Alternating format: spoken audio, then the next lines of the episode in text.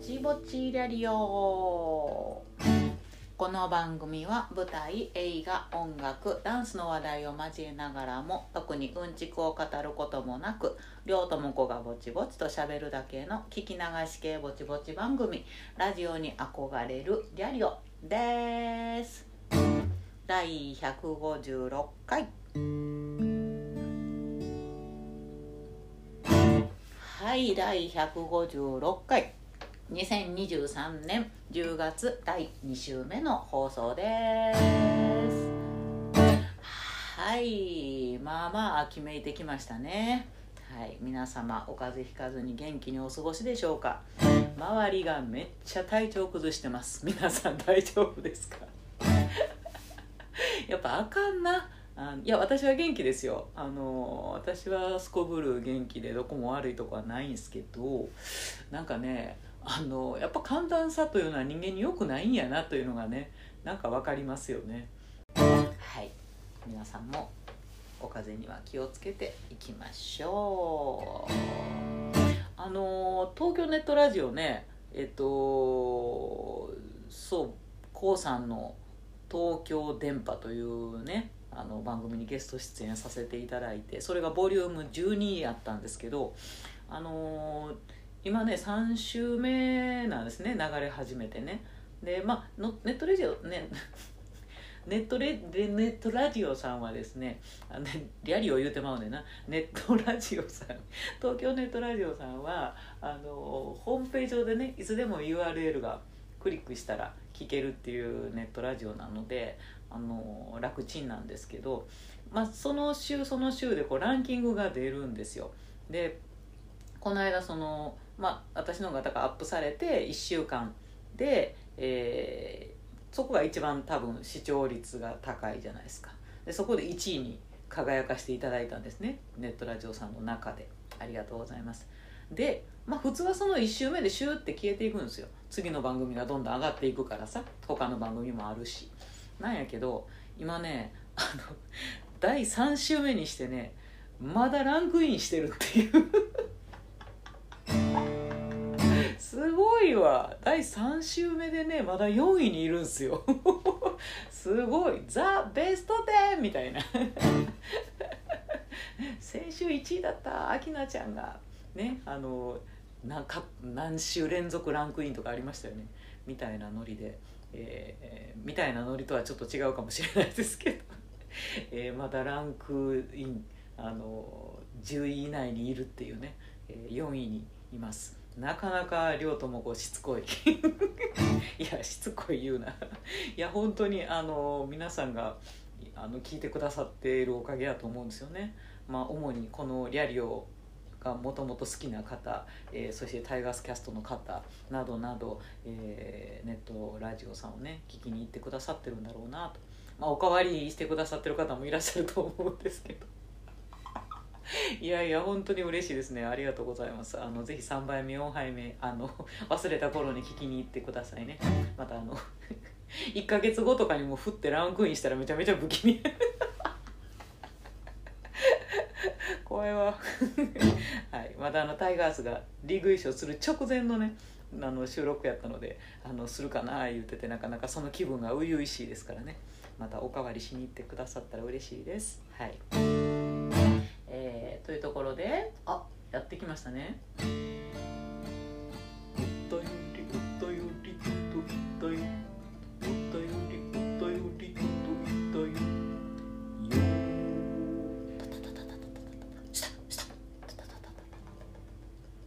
い。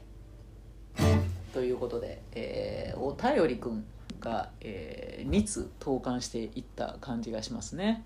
えーまあ、お便りと申しますか、あのツイッターへの書き込みをね、えー、してくださった方ですね。えー、っと、えー、オカピーさん。オカピーさん。ありがとうございます。この方、広島ファンですよね確かね あのタイガースファンからのつながりで、えー、聞いてくださっているリスナーさんでいらっしゃいますねオカピーさん、えー、オカピーさんはあのこの間の「やめられない」の回で、えー、お便りをくださいましたですね、えー、やめられない止まらないは同じくポテチ。薄塩かコンソメかどちらかでしたが最近は九州醤油一択。合わせてプリングルスのプリングルスサワークリームオニオンも好きですね。たまにはカロリー解放でもいいじゃない。はい。カロリー解放でいいと思います。えー、そうね。ああそう。であのー、ねやめられない止まらないポテチですけれどその九州醤油味っていうのがさいや知らんと思って。でまあでもなんか何かでちらっとパッケージを目にしたことがあるようなないようなと思ってたんですよ。でもあオカピーさんが九州醤油味一択とまで言うんやったらいやこれは食べてみやなあかんわと思ってと思ったんやけどやっぱりこの辺のスーパーとかにはないのね。あのどうやら、えー、関西地区というか多分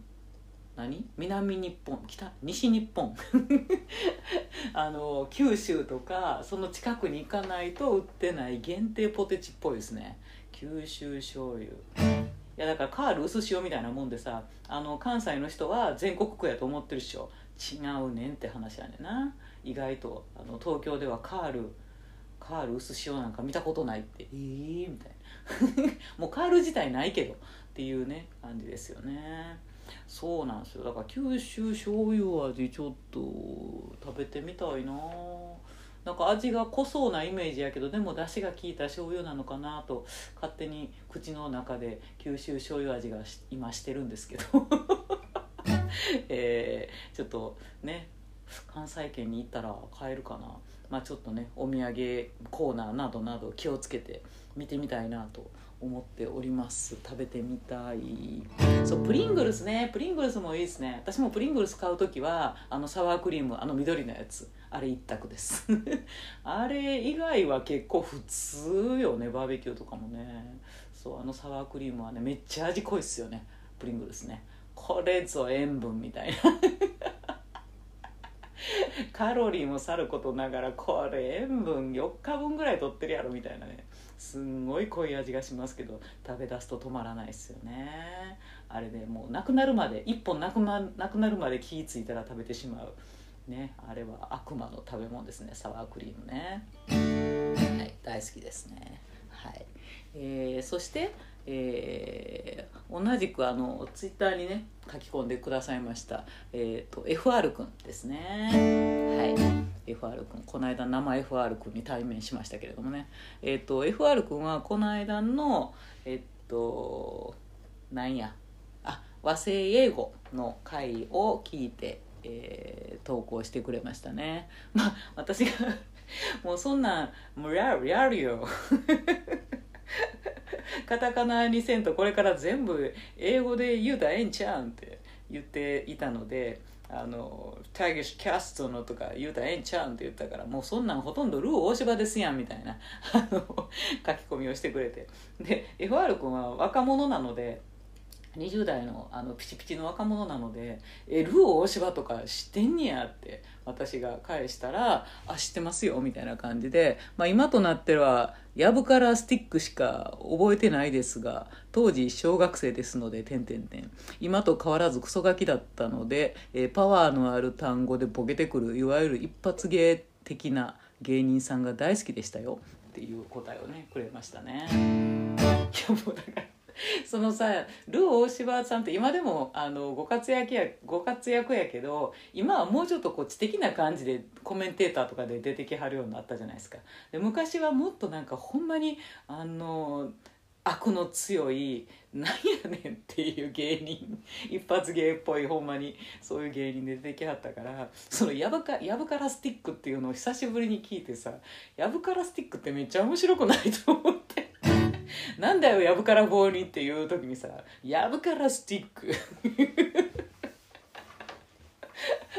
だから今の大悟のあのウィッシュとかああいうノリよりもあのなんやろあなんかドロッとした感じなんですよ。やぶからスティックめっちゃ可愛いわ。やぶから棒っていうあの日本語も私面白いなと思ってるからそのやぶからスティックっていうさ。スティックかいっていうちょっとねつぼってしまいましてね。面白いなと思いましたね。そうね確かにルー大柴さんがすでに私がやろうとしてることはやってはったってことやな。せや Twitter 結局もはややってないんですけどね。はい。また思い出した頃にねその和製英語をちゃんと英語する会っていうのをやっていきたいと思います。なんかそんなことを言うてたらあのえともこお姉さん名字がりょうだからる、る、るともこが、えー、若干五感がいいということに気がつきました。そうか。ルーともこです。いやいや騙されへんやろ。ね、エイプリルフールとかに丸一日ルー語で喋る企画とかどうですか？っていや誰とやんねん私一人でやるんか。誰かねあの付き合ってくれる人がいたらねエイプリルフールとかであちょっと頭おかしくなったんかなって思われてもいいかなと思うんですけど。とりあえずその日が仕事でなければいいなと思いますね。仕事の日にそれは。さすがにようやろうわって感じね。はあ。はい、ありがとうございます。えー、おかびさん、FR 君ね、書き込んでいただきまして、えー、まあ皆様も、えー、ぜひご遠慮なくいつでもこのように書き込んだり、お便りくれたり、メッセージくれたりしていただけたら嬉しいです。はい。えー、というところで今週のトークテーマ。両友子のぼちぼちライオでは毎週一つテーマを決めて喋ることにしております。テーマの頭文字あ行から和行の50音順で両友子が喋ってみたいワードを選んで進める方式。今週はあ行あいうえおの中から。挨拶。おはようございます。はい。これは 私があの上京してきて最初に習った演出家で発声練習とかを一番最初に叩き込んでくれた先生なんですけど割り箸をかめ。おはようございます。はい。というね、えー、先生でございますね。はい。まあ挨拶ね。本当にあの挨拶というのは大事やなと、えー、常日頃思っとるわけですけれどもね。っぱご挨拶がちゃんとできる子は、えー、仕事もできるっていう人とのコミュニケーションが取れるとねもうご挨拶とありがとうと、えー、ごめんなさいがちゃんと言えないと、えー、ダメよねっていうのはねありますよね。まあ、確かにね挨拶一つでまあその人の人となりがなんとなく、えー、分かるというかねバレるというかねというのはありますよね。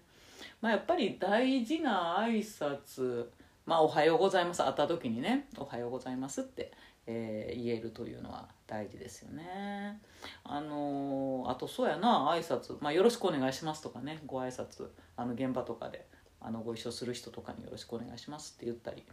あとはありがとうございますやんな。でまあ帰る時にお疲れ様でしたとかありがとうございましたとかっていう挨拶っていう感じかな。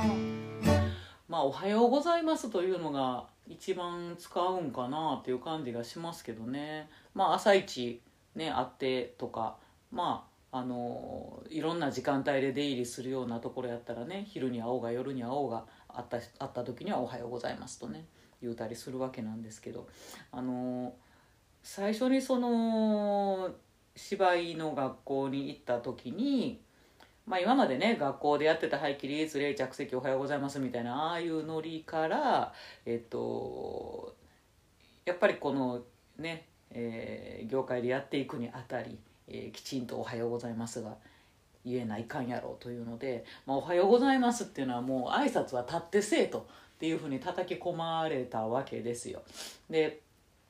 まあねお友達とかはね別に「あおはようおはよう」って感じでええんやけどあのー、まあ稽古場にえー、先生が入ってきはったとかさ先輩が入ってきはったとかさ上の人がパッと来はったりしたらもう自分が何しようがバッて立って「おはようございます」ってあの言うとというような感じでしたね。まあ、部活とかでもそうやったけど、まあ、そこまでねあの叩き込まれた感はなかったかな別に座りながら先輩の「おはようございます」って言ったりしてたしもうなんかとりあえずその芝居の世界っていうのに入ってからは立って挨拶せというのがね日常になってましたね。だからあのー、私がその学校を卒業する年に進路じゃないけどそのね、えー、次に劇団を受験してたわけですよ。あの卒業する年の冬にね卒業前にまあまあまああのいくつか劇団を受けたりするわけなんですけど。でその劇団受けに行くのもあのその同じ学校からね23人あの同級生の子が一緒に受けに行ってたりとかして同じ稽古場でオーディションというかね受験というかしてたんですけどでまあみんなこう座座って床に座ったりとかしながらこうあのアップというかねしてたんですけどそこにその幹部の人たち審査員というかそういう人たちがパッて入ってきはった時になんかみんなまあ「めいめいおはようございます」みたいな感じやったりしたんですけど 私らその同じ学校から来た同級生の子らだけがうちも私も含めてガンって立って「おはようございます」って。めっちゃうちら立ってんなみたいな。ありましたけどね。あやっぱり立ってしまうなみたいな。まあでもないい教えやったなと思いますけどね。やっぱりこうあのー、ねやっぱりちゃんと自分がやってることを一旦止めて、えー、ちゃんと立って「おはようございます」って目上の人にはすると。というのはあいいんじゃないのと思いますね。やりすぎとはあんまり思わないかな。ね。ですよね。でまあせやな。あと気をつけてんのはあのー、現場に入ったら、えーと、すれ違う人全部にちゃんと一番最初に入っていく時はあの挨拶をした方がいいなっていうのはねありますね。だからテレビ局でもあの、何？舞台現場でもね、うん、っていうのはありますね。だからまあはいあおはようございますももし上さんがさあのね舞台の袖の向こうとかにさあの入り口楽屋口にねもう守衛さんが言い張ったりするけどそこから「おはようございますお願いします」って言って。で、まあ、すれ違う人がお掃除のあのおばさんだろうが、えー、黒い服着たうちの舞台ではないスタッフの人やろうが、えー、ひとまずすれ違う人に「おはようございますおはようございます」って言って言ってっていうのがいいなと思いますね。なんかそうしろってやっぱ習ったしね。あの本当に掃除のおばさんやろうがスタッフさんやろうがあのすれ違った人にはあの目上やろうが見してやろうがとにかく挨拶をせえとっていうことで。そこを無言でなんかふーってあ私には多分関係ない人やってスーって過ぎると後から「おっとあの人助監督?」とか 全然あるからね。そう。だからその人見て挨拶変えんなっていうかねというのはあの大事なことやなって思いましたね。そうほんまにねこの間もあったんですよ。あのなんや映画のガヤ入れ声入れにちょっとだけ行ったんですけどでまあ私はその監督は初めてやったけどあのあどんな監督なんやろうなと思って一応こうねネットですけど調べてでそしたらなんかその,、ね、あの監督の顔写真とかもさ出てきたからああこういう監督さんなんやと思って見ててで現場行ってでまああのー、その撮影所も大きいからさ本当いろんな人が出入りしててさで私の他にもいっぱい小入れの人たちが来てたんやけどであの私はそのすれ違う人には誰にでも挨拶をせよ私は今も貫いているから ギーって入っていってあの黒い服着たスタッフさんとかインカムつけた人とかいっぱいわーっているんやけど「おはようございます」おはようございますって、まあ、邪魔にならん程度に「おはようございます」って挨拶を全部してて。であので監督が来はってさで普通に廊下にふわーっとスタッフと一緒に来はってで私はもう立って そのまま座って待機してたんやけどパッて立って「おはようございます」ってあのあ監督やと思ったから「あのおはようございます」って挨拶をしたんやけどみんな監督の顔も知らんしあのあんま分かってへんから「ございます」みたいな感じでこう座って 言い張ったりとかしてで「おいおいおい」と思ってたんやけどね。別にそれが悪いとは言わへんねんけどなんかね、まあ、全員にちゃんとご挨拶、えー、すればって。思ってしまう、えー、体育会系のおばはんでしたね。ねやっぱご挨拶できないとねお話にならないっていうのはねありますよね。なんかうんですね。でもさまあだから若い頃はその立ち上がって「おはようございます」ってで帰る時に「ありがとうございました。お疲れ様でした。お酒失礼します」みたいなさあのすごい大きい声でハキハキとみたいな。あの45度に腰折ってみたいなさしてたんやけどなんかある時にその ご挨拶の、えー、教え2週目みたいなのが来るのよ。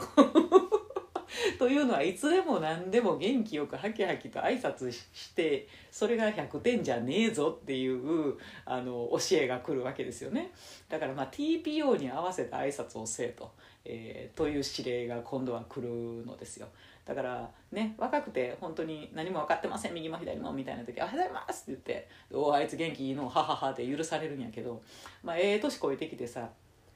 結構こう静かな現場やったりとかでもあの現場がこう結構ピリピリしてきてでその時に自分だけ先に退出をするっていう時に「ありがとうございました失礼しますお先失礼します」とか言って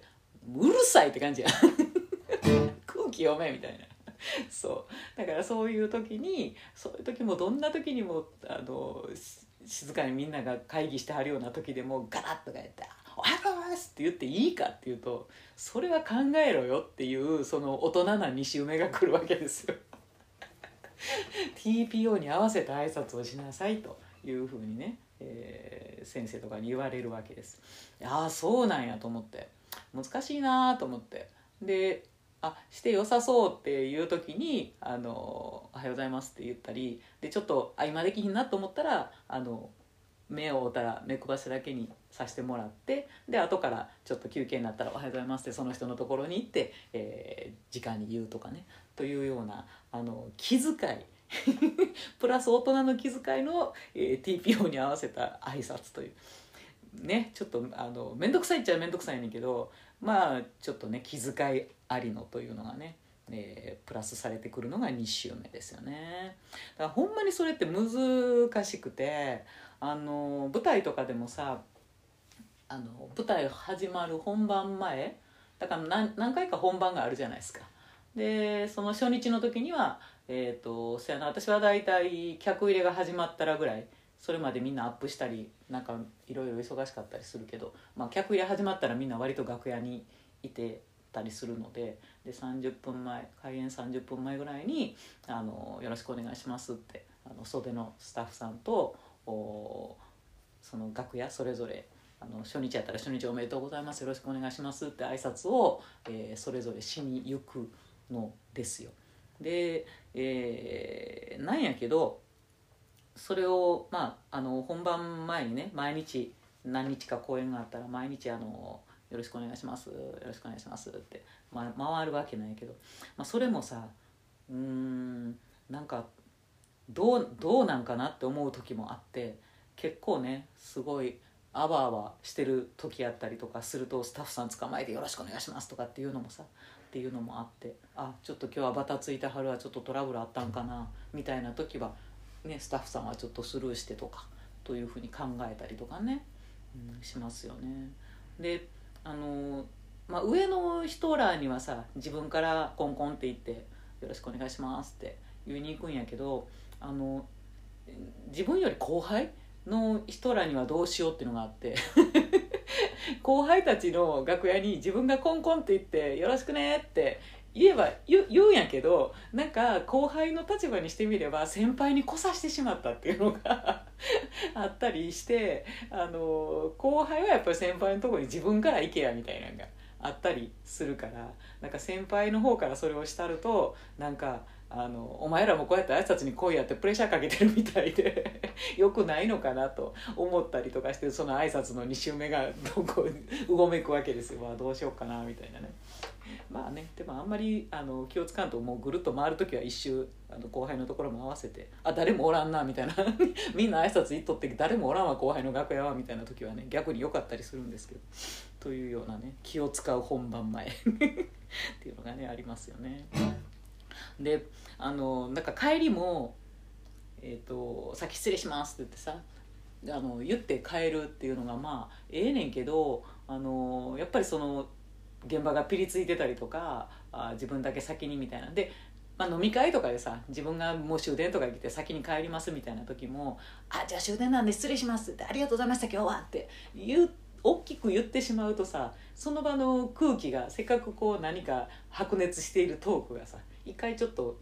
あの中断させてしまうじゃないですか。自分のご挨拶のせいで。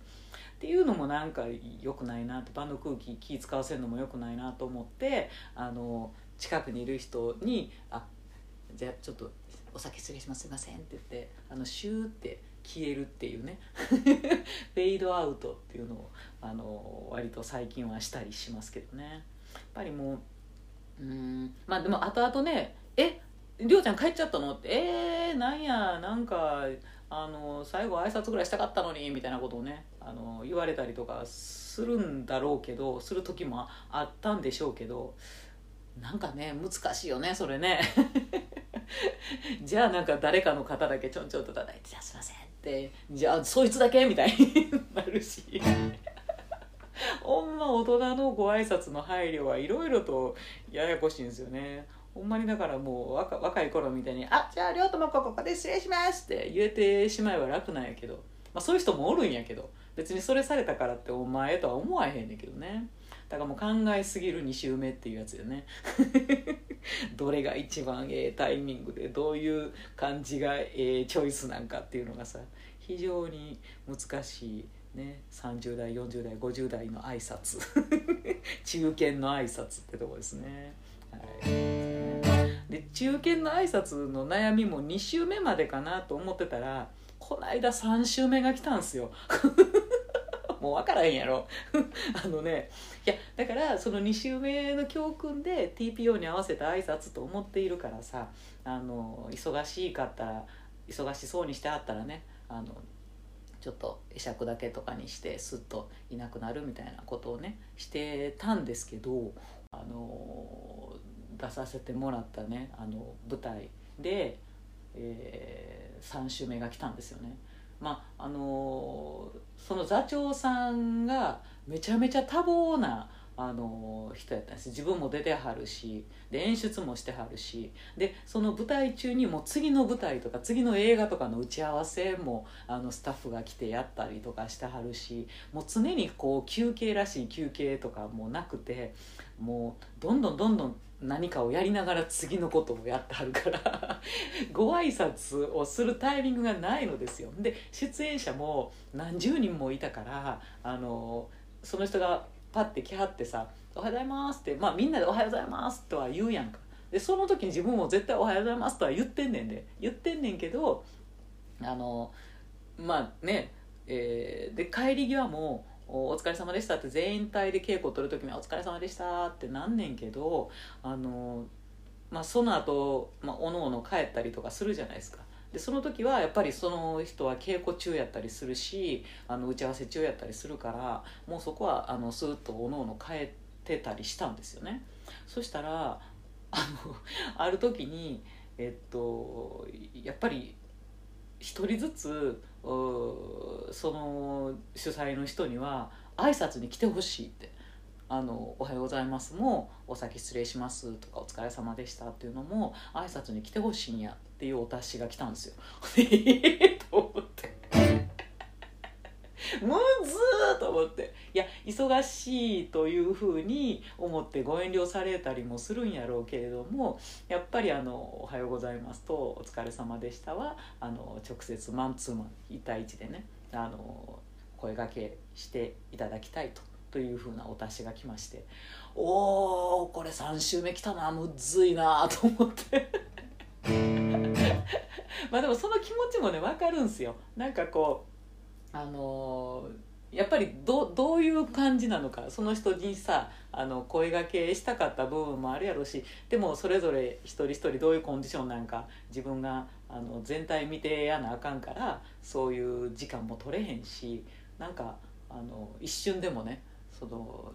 その人のと対峙する時間が1秒でも「お疲れ様でしたおはようございます」の時だけでも、えー、欲しいのかなとか、まあ、さ寂しがりというかね。寂しがり言うたら失礼か。やけど。だからそういうのがあるんやろうなと思って。だけど難しかったですね。やっぱりどう考えてもその人はいつも何かに追われてはるからもう私みたいなそんな末席のもんがさ もうなんか隙間を狙う。みんなでも隙間を狙ってるからさ「おはようございます。おはようございます。おはようございます」でちょっと休憩になったたたたって「おはようございます」で帰る時ももうなんかその人の「お疲れ様でした。お先失礼します」待ちの列ができてもうなんか これいると思ったけど。まあでもねそのねたってのお願いということやったのでそれはしゃなしゃないなと思って、えー、順番待ちしてちょっとねドキドキしながらしてましたけどね。まあだからいろんなねご挨拶のセオリーというのがありますので本当に難しいですよね。まあ、だから自分やったらどうかなっていう話ですよね。だから自分やったら、まあ、やっぱり人が言いに来てくれるのは嬉しいですもんね。あのおはようございますとかありがとうございましたとか帰る時にねお先に失礼しますとか言いに来てくれはったらやっぱり嬉しいし自分がすごい取り組ん取り込んでる時はあのそっちにあのほんまに目くばせぐらいとか手上げたりとかしかできひんで あのちゃんとね「ありがとう」とか「またね」とか言えない時もあったりするんやけどやっぱりねあの挨拶をちゃんとあの一手間取って言いに来てくれるっていうのは嬉しいことやなとはね思いますよね。まあ、だけどまあ後輩とかやっぱりバタバタしててあ知らん間に「ああそっかそっかそっかもうあもう今日帰っちゃったかそっかそっか」ってなってすっとねあのあそれはそれで気ぃ使ってあのすっと帰ったんやなって思って消えてっても別に「はあ?」とは思わないですし OK って感じですよね。でまあだけどあの、まあ、今日今日で最後の日とかさなんかそういうあの今日最後で、まあ、しばらく会えないだろうとかねそういうような時とかっていうのは「えー、ちょっと待っててくれたらよかったのにちょっと話したかった」っていう時はねありますけどね。まあ、まあ何にせよその挨拶したいんだけどなという 気持ちをねあの持つことというのが大事やなと思うしやっぱりねあの隙間見てでも「おはようございます」って言うというのが大事なことやなと思いますですね。で全然話はずれるんかもしれへんけどさ「あのおはようございます」とかさ「お疲れ様です」とかさ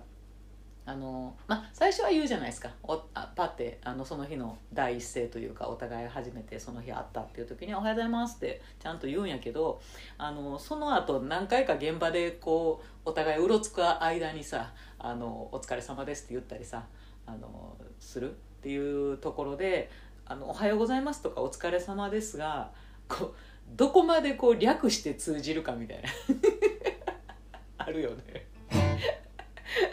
おはようございます。もなんか毎日毎日言うてるなんかそういう中になってくるとあの第一声ですらも「おはようございます」じゃなくなってきて。あの便利なのはあの大きい声とか出せない時とかに「ざいます」「ざいます」だけ言うっていう「ざいます」「ざいます」何なのま「ます」「ます」だけ。ねありますよね「ございます」「あます」「お疲れ様です」とかももうなんか「あれです」お「おいです」って「おいです」って言ってるか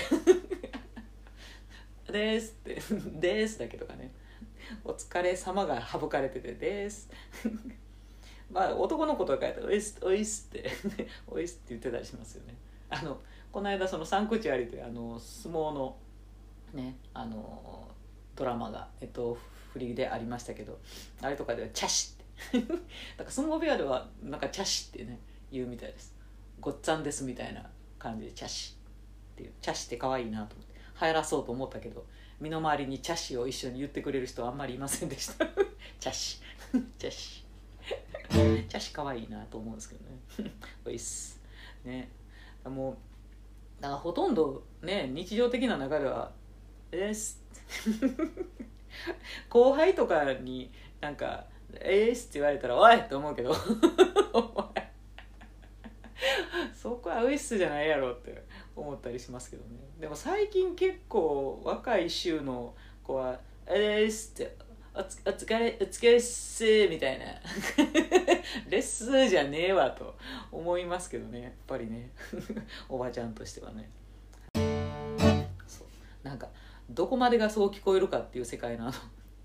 知ってる人いるかな。あの昔えっ、とガキ使やったかな。ゴッツやったかな。ガキ使かでやってたあの「どこまでマイルドセブンか」っていうさ。マイルドセブンって言ってタバコ買うのをどこまで「あれセブン」って。ウルトラセブンぐらいはいけたウルトラセブン。ウルトラセブン。あかんやろ。かし、まあ、どこまでが通じるかっていうねご挨拶の世界でね。あんまり略したら先輩に怒られますからね、はい、気をつけていきましょうね。はい。えー、というところで、えー、次回ですね次回のトークテーマは「かきくけこ」ということで、えー、古文肌ということで喋ってみたいと思います。えー、ツイッターと言い続けますが、ツイッターでは、りょうともこ、ハッシュタグ、りょうともこ、BBRR でつぶやいていただけたら嬉しいです。えー、告知。えー、タイガースキャストですね、えー、トークライブが10月21日迫ってまいりましたね。10月21日土曜日19時開演で、えー、梅田ラテラルで開催されます。2000円です、えー、ゲストはなんと元タイ元阪神タイガースの関本健太郎さんをお招きしてということで、えー、素晴らしいトークライブになると思われます。えー、私はあのちょっと現場には伺えないんですけれども、えー、ツイキャスとかでね配信も、えー、見れて、え書き込みとかもねできますのでそちらでちょっと一緒に楽しませていただこうかなと思ってます。皆様ぜひ、え梅田ね行ける行ける方は現場へどうぞ、え配信チケットもありますのでぜひぜひお求めください。それでは皆様良い1週間をお過ごしください。りょうたもこでした。